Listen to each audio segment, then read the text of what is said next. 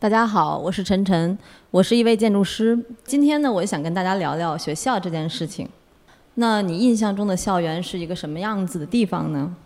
说说我自己，呃，我是天津人，这个是我初中和高中生活了六年的校园——天津一中。在我的记忆里，校园里有这种行列式排列的这种教学楼，一个大通廊把所有的楼梯用最短的距离连接在一起，形成了这么一个大写的“义”字。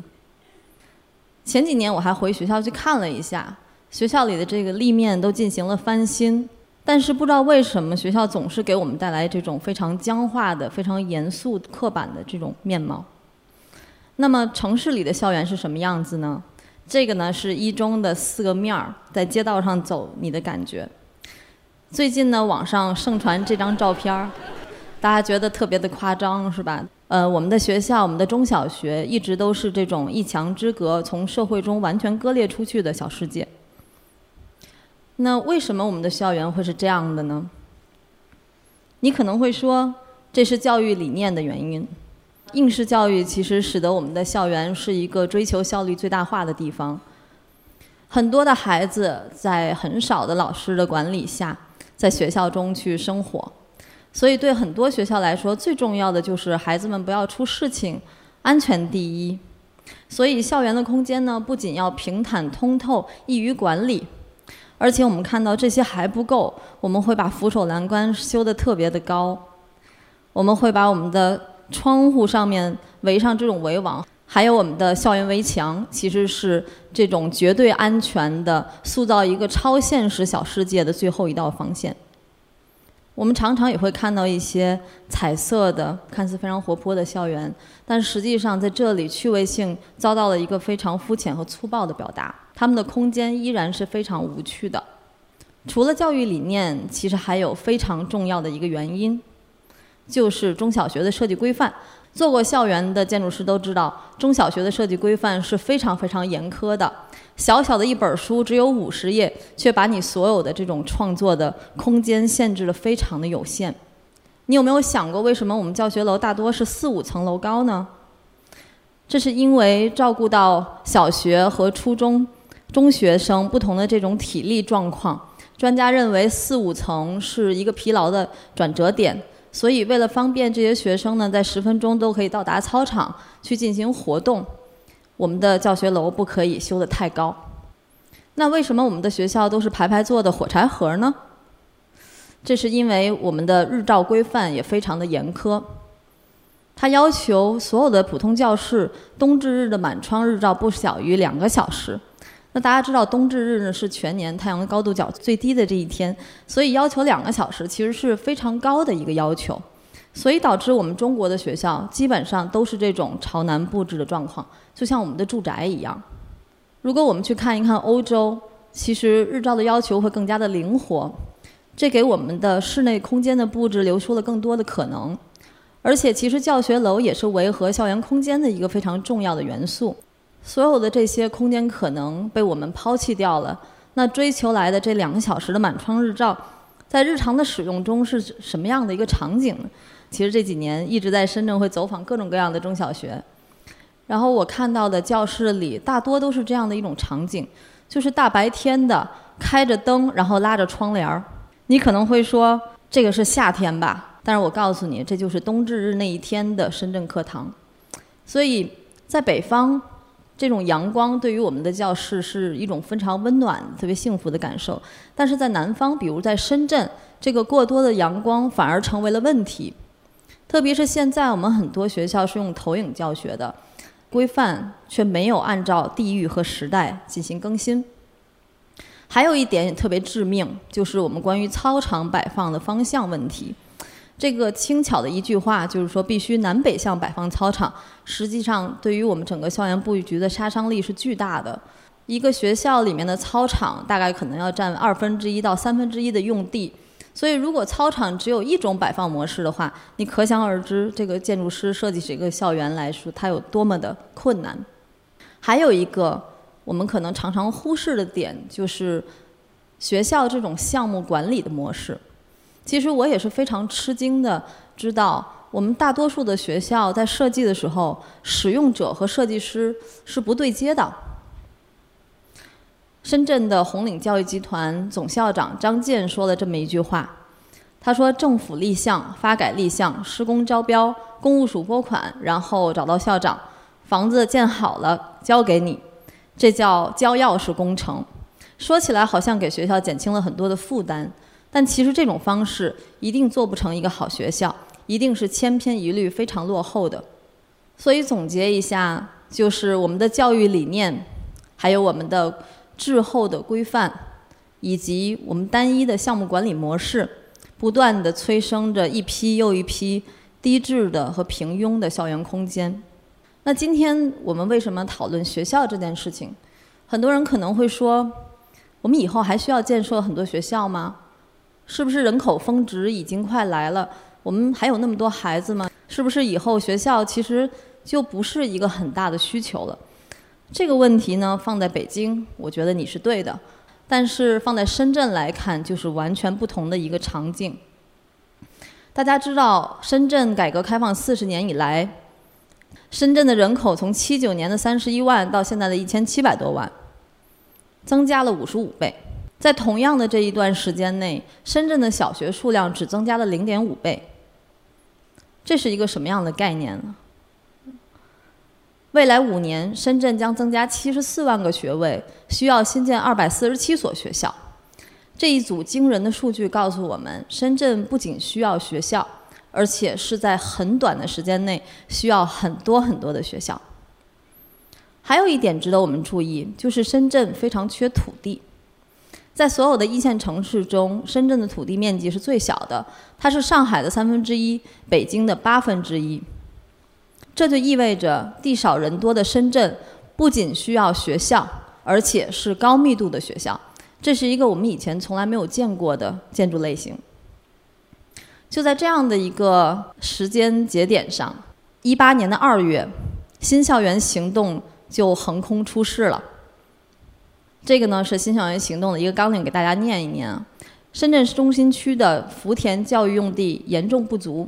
学位需求和土地稀缺矛盾日益激化，为应付学位的爆发式增长，众多的学校不得不在原文有限的用地内通过加密和拆建进行大幅的升级改造。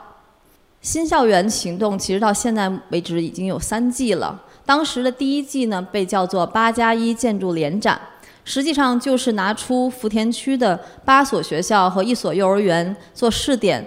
向全国的设计师广泛的去征集创新的设计方案。在竞赛的宣讲会上，时任福田区规划局长的周红梅女士她说了这么一句话：“作为城市管理者，任何一个大型公建设计都是一次城市微更新和社区提升的机会。面对这么多学校的诞生。”我们不能眼看着一批又一批的传统的火柴盒、反设计的学校建成而错失良机。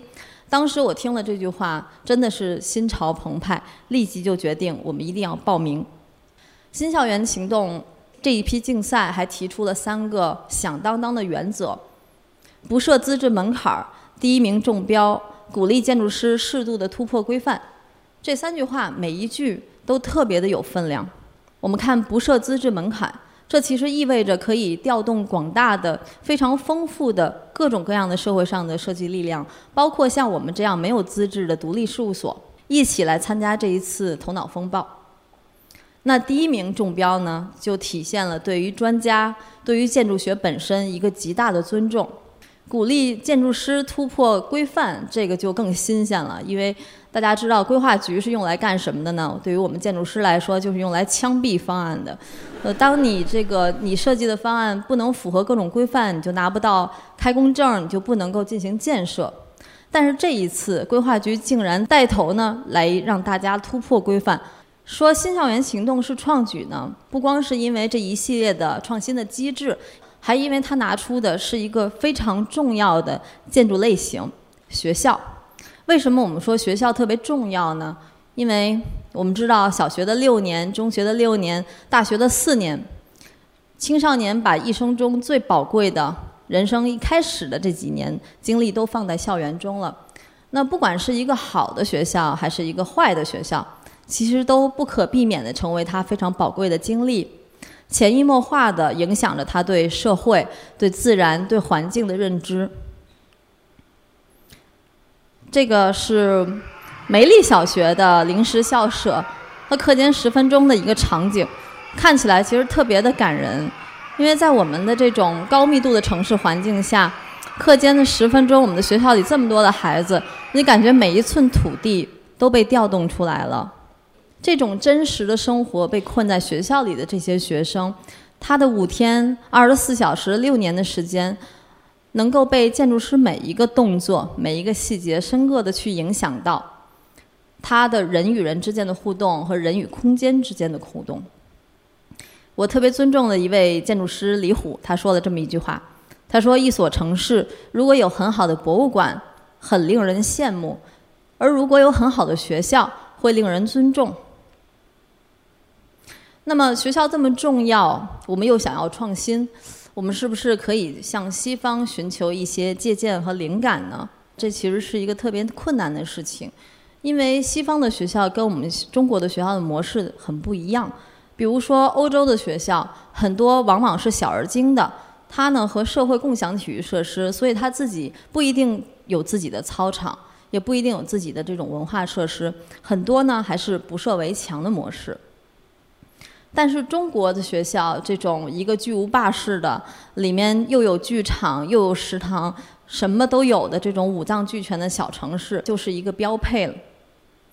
所以学校设计必须只能依靠本土的创新。那建一所学校需要面对多少难题呢？比如说，你怎么样去规划教学区在哪儿，居住区在哪儿？你把这个巨大的操场放在哪儿？日照怎么满足？教室怎么设计？还有像刚才提到的剧场、食堂、体育馆、游泳馆、图书馆等等，一个学校就像是 N 个不同的公共建筑的一个大集合。特别是还有我们非常严苛的这种设计规范，所以建筑师在做学校的时候，就像是带着镣铐在跳舞，他真的是像在解数学题一样在做设计。那当然，如果在这种情况下，你能你还能做出一个很有想象力的校园呢？那对于建筑师来说，是一个特别有幸福感和成就感的事情。那什么是一个好的学校呢？那是一个特别漂亮的、巨大的建筑，把所有东西都容纳在里面的学学校，是一个好的校园呢？还是一个丰富的聚落，里面各种各样的小房子都摆在一起，你每天是要在不同的房子中去进行你的校园生活？那刚才说的呢，还都是我们传统意义上的这种。一般密度的学校，在深圳，我们面临的是一个不同的气候条件，我们面临的是前所未有的这种高密度的挑战。在这种情况下，一所好的校园应该长什么样呢？我们来看看这个八加一的这一组学校，在九个学校里面，福田中学被称作是高密度之王。它不仅是密度最高的，而且也是规模最大的。福田中学在我们福田区的中心区，它有三千个学位，六十个班，也是一个全寄宿的高级中学。而且呢，它也正在经历这个从行政班级到走班制的一个教学改革。整个的建筑规模在十二万平米，是一个超级大的学校。四周城市密度也非常高的。那我刚才说了半天密度，密度，那什么是密度呢？容积率。这个概念就是衡量密度的一个参数。那容积率的计算方式也很简单，就是一块地上要去建设的所有的建筑平米数除以这块地本身的面积。我们可以看到，目前这张图就是我们特别熟悉的这种普通的学校，它一般的容积率在一左右。福田中学的密度是怎么样呢？我们八万九千平米的建筑面积除以它四万平米的用地面积是二点四。所以这是一般的学校密度的二点四倍，可想而知，我们这个学校肯定是要跟我们常见的学校看起来是不一样。大家可能还会注意到这里面操场呢，在这个整个空间中占了三分之一，因为福田中学是一个田径特色校，它需要一个四百米的标准的田径场，所以最重要的第一步，操场怎么放，就是我们解题的关键。后来呢？其实八加一结束了之后，我们在九个学校、几十个方案中去看，可以说，建筑师呢是八仙过海，各显神通。这个操场各种各样的方法，有在天上的，有在地下的。无论怎么样，这都说明操场呢不仅非常重要，而且操场很难像我们以前熟悉的那样留在地面了。刚才我们也看到了它这种内外的高密度的福田中学的场地。我们的场地呢，北侧、东侧和南侧都没有路，只有西侧有路。西侧呢是中心公园，是一个非常棒的一个公园。那么原来福田中学有一个操场，它就是在西侧的，临着这个路也是临着公园去放置。这样的一个场景，其实是福田中学特别有校园空间记忆的一个一个记忆点。不仅有看向中心公园和福田区这种标志性的天际线的非常宽敞的视野，而且时不时呢还有中心公园飞来的鸟在这个操场上。被师生拍到，所以无论是从校园空间记忆的延续的角度，还是从整个城市天际线的营造的角度，我们都有一种直觉，就是这个操场必须留在西侧。那大家记得规范要求我们的操场是南北向布置的，又留在西侧，其实特别的困难。所以这个第一阶段的竞赛一共是十五天的时间，我们花了两天的时间都在画这个操场。画了十几个方案，就没有一个我们觉得可行的。为什么我们觉得很难可行呢？就是因为我们刚才也提到了，我们就只有一条界面是临街的，可以开这个学校的大门儿。但是我们这样的一个操场竖着摆的话，就把我们这条街先占了四分之三。而且最可怕的一件事儿是我们后来才发现，还有一个钉子户，这钉子户是搬不走的，又占了五分之一，最后给我们剩下了一个相当局促的入口空间。后来我们又绞尽脑汁，而且又去翻了翻规范，发现规范呢虽然很严苛，但给我们留下了一点点路。就是说，我们这个南北向的操场左右可以微微的旋转个十五度角左右。所以我们回去呢就又试了试。这次我们觉得我们真的找到了一个突破口。不要小看这十五度的转角，因为整个长度是非常大的，所以可以说这样一个小小的转角盘活了我们整个学校的规划。刚才我们看到的这个局促的入口空间，就退出了一个宽敞的入口广场，还可以还给城市。那么操场的平面位置找到了，我们现在踏实了。那么下面呢，剩下的地方应该怎么办？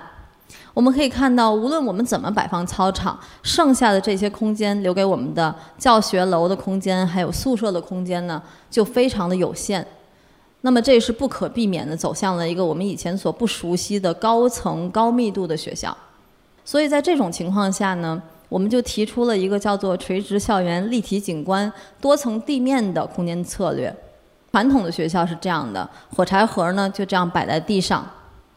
那在我们的校园中，我们必须绞尽脑汁，充分的去利用每一寸的土地。所以在这里面，我们提出了下沉庭院的利用，还有各个层次的屋面，矮的屋面。高的屋面，而且最后再用一系列有意思的方法把这些空间给联系起来，最后呢形成了这样的一个非常立体的、非常新鲜的校园模式。可以看到，在这样的一个虽然非常紧张的用地中，我们成功的去应对了一个场地可能会给我们带来的这种空间的压迫感，创造了一个立体的校园景观。这个景观各个的层次互联互通，非常的丰富。当你真正到最后去登顶的时候，你会看到中心公园和福田的天际线就在你的面前展开。所以说，高密度的学校其实也带给我们一些全新的、不同的体验。这么高的密度，除了空间体验的问题很棘手，其实竖向的交通也是一个特别特别重要的议题。而且呢，我们现在的这个福田中学在从行政班向走班制。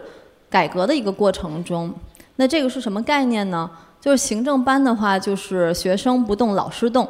你如果是高三一班，那你这一天的八节课都在二高三一班的这个教室里面上，老师呢会来找你。但是走班制就像大学一样，是老师不动，同学动。可以想象，在这样的一个教学的模式下。我们的这个走在学校里的人流量就呈指数级的增长了。十分钟的下课时间，三千人在路上，有一种非常浩浩荡荡的感觉。那这个时候你可能会说，我们是不是可以通过安很多的电梯就可以搞定？但是电梯真的能帮我们解决这个问题吗？我想，你可能有过在写字楼办公，然后马上就要上班了，马上就要去打卡了，然后这个时候你就差几分钟，可你死活也等不上这个电梯，非常焦虑的那种感觉。那么在学校里面，这种感觉只会再乘以十，因为我们的课间时间实在是太有限了，太集中了，三千个人都要在同一个时间内去快速的移动，所以我们确定技术是没有办法帮我们解决这个问题的。那我们必须呢，要动用我们作为建筑师的巧思，用空间的方法来解决这个问题。所以我们就决定。在中间层，也就是在五到七层的这个环节中，增加了一个大环，我们把它叫做 loop。这样就把高层的学校给拦腰截断，变成了两个多层，大大的可以缓解我们校园的书香交通。那这一个交通环呢，刚好在五到七层中，我们放置的也是物理、生物、化学各学科的实验教室，它也是这个走班制的一个校园空间中。人流量最多的、最热闹也最公共性的一个空间。当然，loop 的意义远不只是解决交通效率的问题，它还让走廊成为内容丰富的有趣空间。以前的走廊是这样的，也是我们特别熟悉的这种状态，就是规范要求我们的走廊是一米八，建筑师就设计成一米八，然后一直都是这一米八，你走一百米，它也都是一个样子。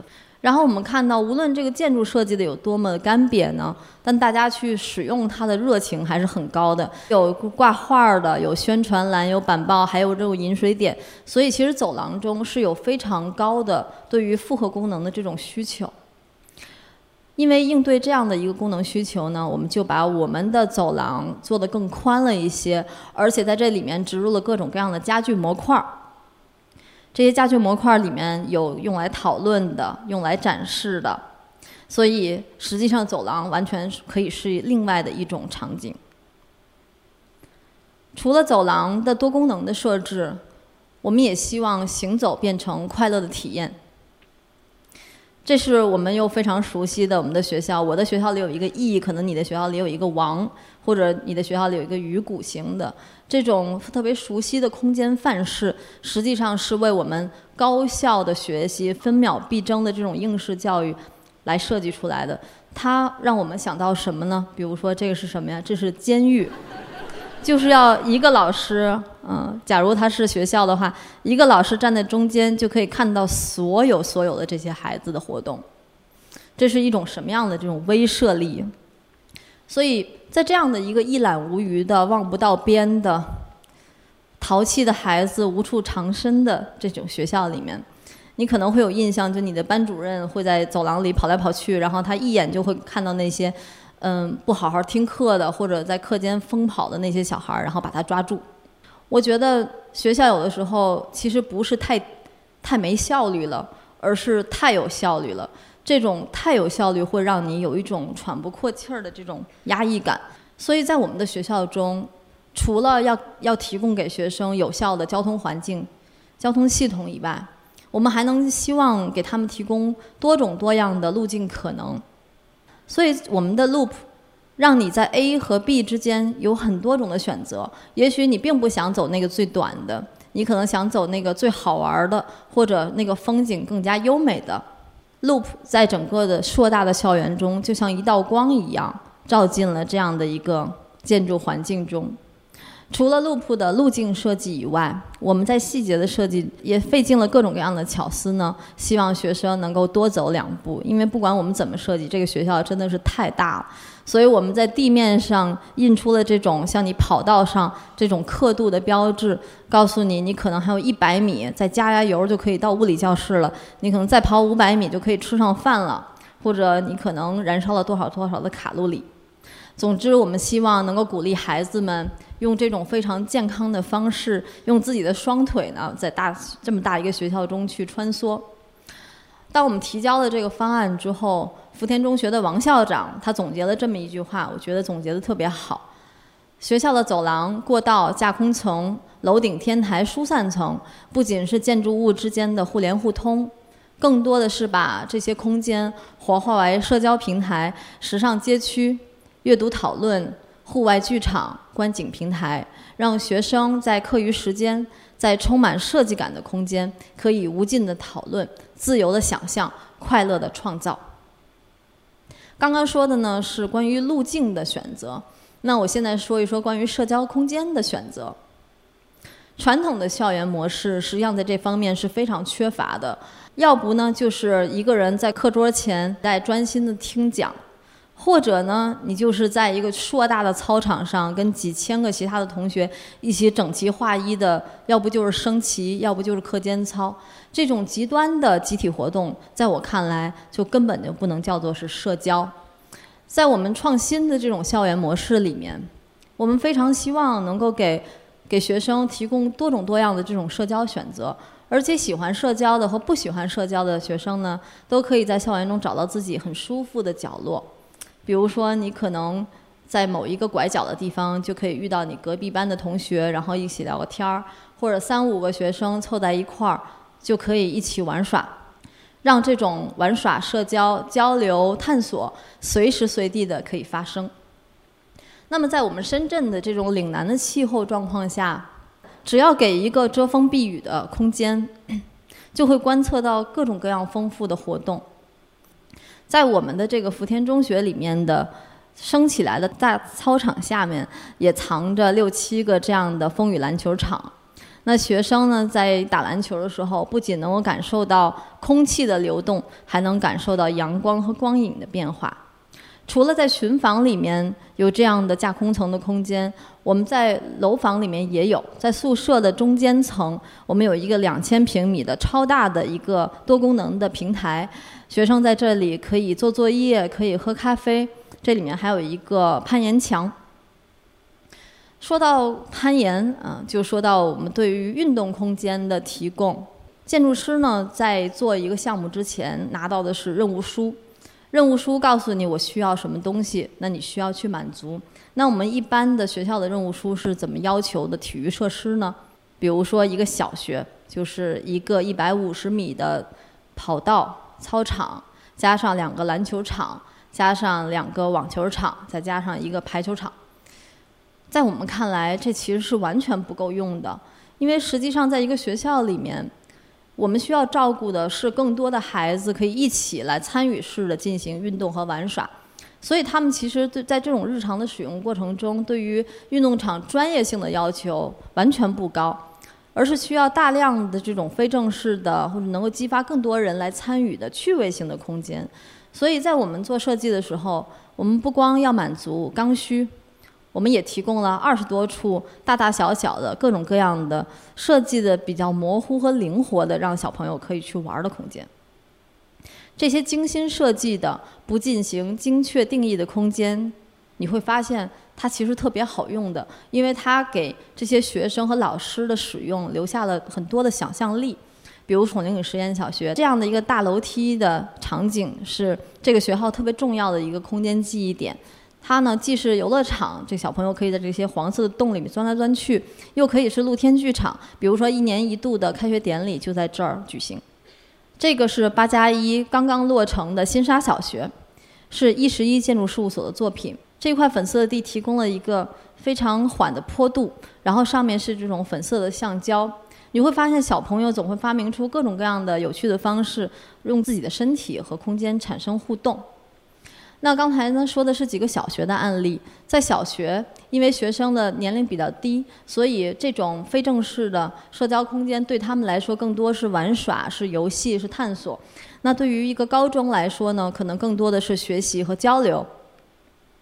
我们希望学生会觉得这个硕大的校园是他的家，是有归属感的。他可能跟他自己的好朋友去到一个什么秘密的角落，只有他俩知道。我们觉得这对于一个学生来说是非常的重要。那空间除了可以容纳各种各样的活动，它本身也可以成为一本教科书。在福田中学的核心的位置有这样的一个空间，我们叫它峡谷架空区。它是整个校园中植物最茂密的空间。当我们把这个方案第一次呈现给福田中学的校长和老师的时候，王校长眼前又是一亮，他说了这么一句话：“他说，多层地面、立体开放的新界面、新空间，成为新课程的开发地，把校园的空间环境设计为引导学生价值塑造的第三任教师。”说完这句话，他立即拉了一个硕大的微信群，然后把我们和历史老师、地理老师还有生物老师，都放到这个大群里面。然后后来我们就开了好几个 workshop，每一次都长达好多个小时。这些老师特别踊跃，然后特别有激情，把他们的各种各样的知识点全部都输送到了我们这样的一个峡谷空间里面。所以我们希望在这样的一个空间里面，学生不仅在教室里面去接受这些知识，还可以走到室外，走到我们这个峡谷空间里面。去看一看植物有什么样的种类，去看一看土壤有什么样不同的类型。刚才说的呢，都是校园内部的情况。校园本身确实是一座大城市，但其实它也在更大的一座城市里。中国的校园这种特别独立的、特别割裂的这种状态，使得校园内部的生活和社会完全搭不上关系。无论这个学校是在市中心还是在郊区，都是一模一样的模式。但是，我觉得。到现在为止，其实是时候去讨论，这是不是我们这一批新的学校必然的唯一的模式？关于这个问题，其实我们听到很多的声音，有的人看到了机会，比如说又是王校长，他说我们在这个福田的中心区的中心区有这么这么寸土寸金的一块地儿，有一个四百米的超大的田径场，这个这个资源实在是太宝贵了。我们完全可以在平日的晚上，还有周末，把它开放出来，让社区来使用，让企业来使用。我不仅呢能让学校有一些额外的收入，还可以去雇佣第三方的专业的物业公司过来运营这些资源，还可以顺便给我们的学生社团进行专业的体育指导，这何乐而不为呢？当然，也有一些反对的声音，他们看到的更多的是问题，是挑战。比如说，我也接触过一位校长。当我们跟他讨论，我们能不能把这个游泳池，也是在闲时的时候去跟社会进行共享呢？他就表示很担心，就这里面的安全怎么办？这里面的卫生怎么办？特别是当社区里的使用者在我的游泳池里面发生了危险，那这个责任谁来承担呢？所以，这种各种各样的声音，实际上也都挺有道理的。那我们看一看国外是怎么做的，比如说美国，美国的公立学校讨论的更多的是把图书馆、体育馆、礼堂这样的设施对社区去开放，而日本呢，则是更加强调体育设施对社会的开放。那么在体育设施的开放的过程中，为了去打消学校过多的疑虑，减轻学校的运营负担，也提出了像委托第三方运营委员会来管理啊。出一些新的保险的险种，这样的各种各样的方式，所以在中国共享一个学校的空间，是不是真的有可能呢？这个辩论其实还在继续。但是无论如何，今天的校园设计都必须要为未来留下各种可能性。还是回到我们这一个飘起来的操场，这下面藏着一个宝藏式的空间。我们这里面有六个篮球场，有一个游泳馆，有一个千人报告厅。比如说拿这个千人报告厅为例，实际上学校使用它的频率是非常低的，一个月能有一次就很不错了。那么剩下的二十九天，它干什么呢？就空着吗？所以实际上，能够在建筑空间的设计中。为未来的管理模式的革新留下空间是特别重要的。我们在建筑的布局之初就要为这样的可能性留下足够的空间。那么日后一旦管理的体制进行了革新，我们的学校立即就可以开放跟社区去共享这些资源。所以我们把教学区放到了内部，然后把公共设施放到了外部。我们还做了一个社会门厅和学生门厅的一个双门厅的设计。这样的话，如果日后某一天，这些社区里的人就可以来使用我们的学校里这些板下的这个宝藏的公共设施，我们可以通过另一条管理线的设置，使这些不同的人流不会跟我们的学校里的使正常的教学人流产生这种交叉。在这样的一种观念下，我们也希望这种一墙之隔的校园，可以提供给城市一个更加友好的界面。除了外面的人走进来，外面的城市生活、时尚的生活方式也可以走进来。我们在福田中学里面设计的这个食堂就非常的时尚，它不像是我们所熟知的这种军营式的这种食堂。我们利用各种各样的错层的空间，有天光，有共享的空间。有各种不同的区域里面提供不同的菜系，就像是 shopping mall 里面的那种大时代一样。这里面还有奶茶店呢，还有大排档等等，让真实的城市生活进入校园，对我们来说也是一个丰富学生的生命体验的一个特别重要的话题。除了外面的城市生活，其实还有外面的鸟儿。这个池鹭呢，是对福田中学来说特别重要的一种鸟类。福田中学有一个观鸟协会，他经常会在他的大操场上去拍摄到这种鸟，这是一个他们特别自豪的一个元素。他们也多次提出，希望在三年以后福田中学改扩建完成的时候，这些鸟还能从中心公园重新飞回来。所以，我们无论是在空间的布置上，还是在植物的选择上，都让中心公园和我们学校中的各种立体的绿化空间产生连接。不仅让鸟可以飞回来，还可以重建校园和自然的连接。中标那天，我想给大家分享一个小插曲。那天上午我们汇报完方案之后，中午在吃饭的时候，我就接到了评委会打来的一个电话，他说：“你们过来一下。”然后他就问：“你们有没有做好中标的准备？”我其实特别特别理解他为什么会问这句话，因为那个时候的 Remix 成立不到六年，我们的设计师不到十个人，我们做过大大小小的好多的设计，但是建成的又非常少，就是图片中黄色框的这些地方，而且很多呢都是那种七天啊、三天啊或者一夜之后就拆除的这种装置。那么真正呢建建下来的这个正经的建筑作品。加在一块儿，我数了数，就一共呢不到两千平米，而且这里面还包括我们自己的办公室。这是一个什么样的概念呢？我们福田中学一共有十二万平米，福田中学加起来所有的厕所都比两千平米还要大。因为我们特别喜欢，我们也参加过很多的学校的竞赛，但是因为各种各样的原因，我们就是没有一次是中标的。所以在这个建筑业里面。对于年轻建筑师尤其如此，就是到底先有鸡还是先有蛋呢？是一个特别无解的问题。当你没有建成过一个学校，别人就不会请你去建一个学校，然后你就永远都没有机会去建一个学校。这样的一个怪圈儿，在八加一的这一次竞赛中彻底的被打破了。我们可以看到，最后中标的团队里面，既有我们熟悉的这种建筑大咖的面孔。也有很多是像我们这样从来没有人听说过的事务所，我们也发现规则也开始松动和改变。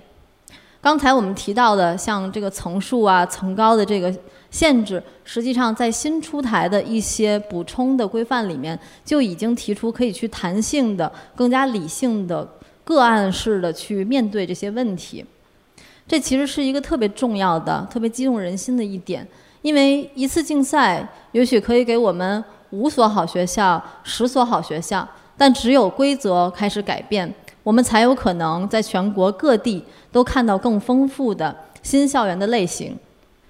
这个波普艺术家安迪沃霍他说了这么一句话，他说：“人们常说时间改变一切，其实是你自己必须去改变。”所以到最后呢，我想引用八加一评审委员会主席顾大庆先生说的这样一句话，他说：“若干年后，当人们回顾这一事件的时候，一定会说这件事情能够实现，实在是深圳城市建筑史上的一个奇迹。但这绝不是神迹，都是人做出来的。我为能够参与其中而感到非常荣幸。”三年之后，福田中学就要正式建成了。去年年底也终于开工了，让我们共同期待。谢谢。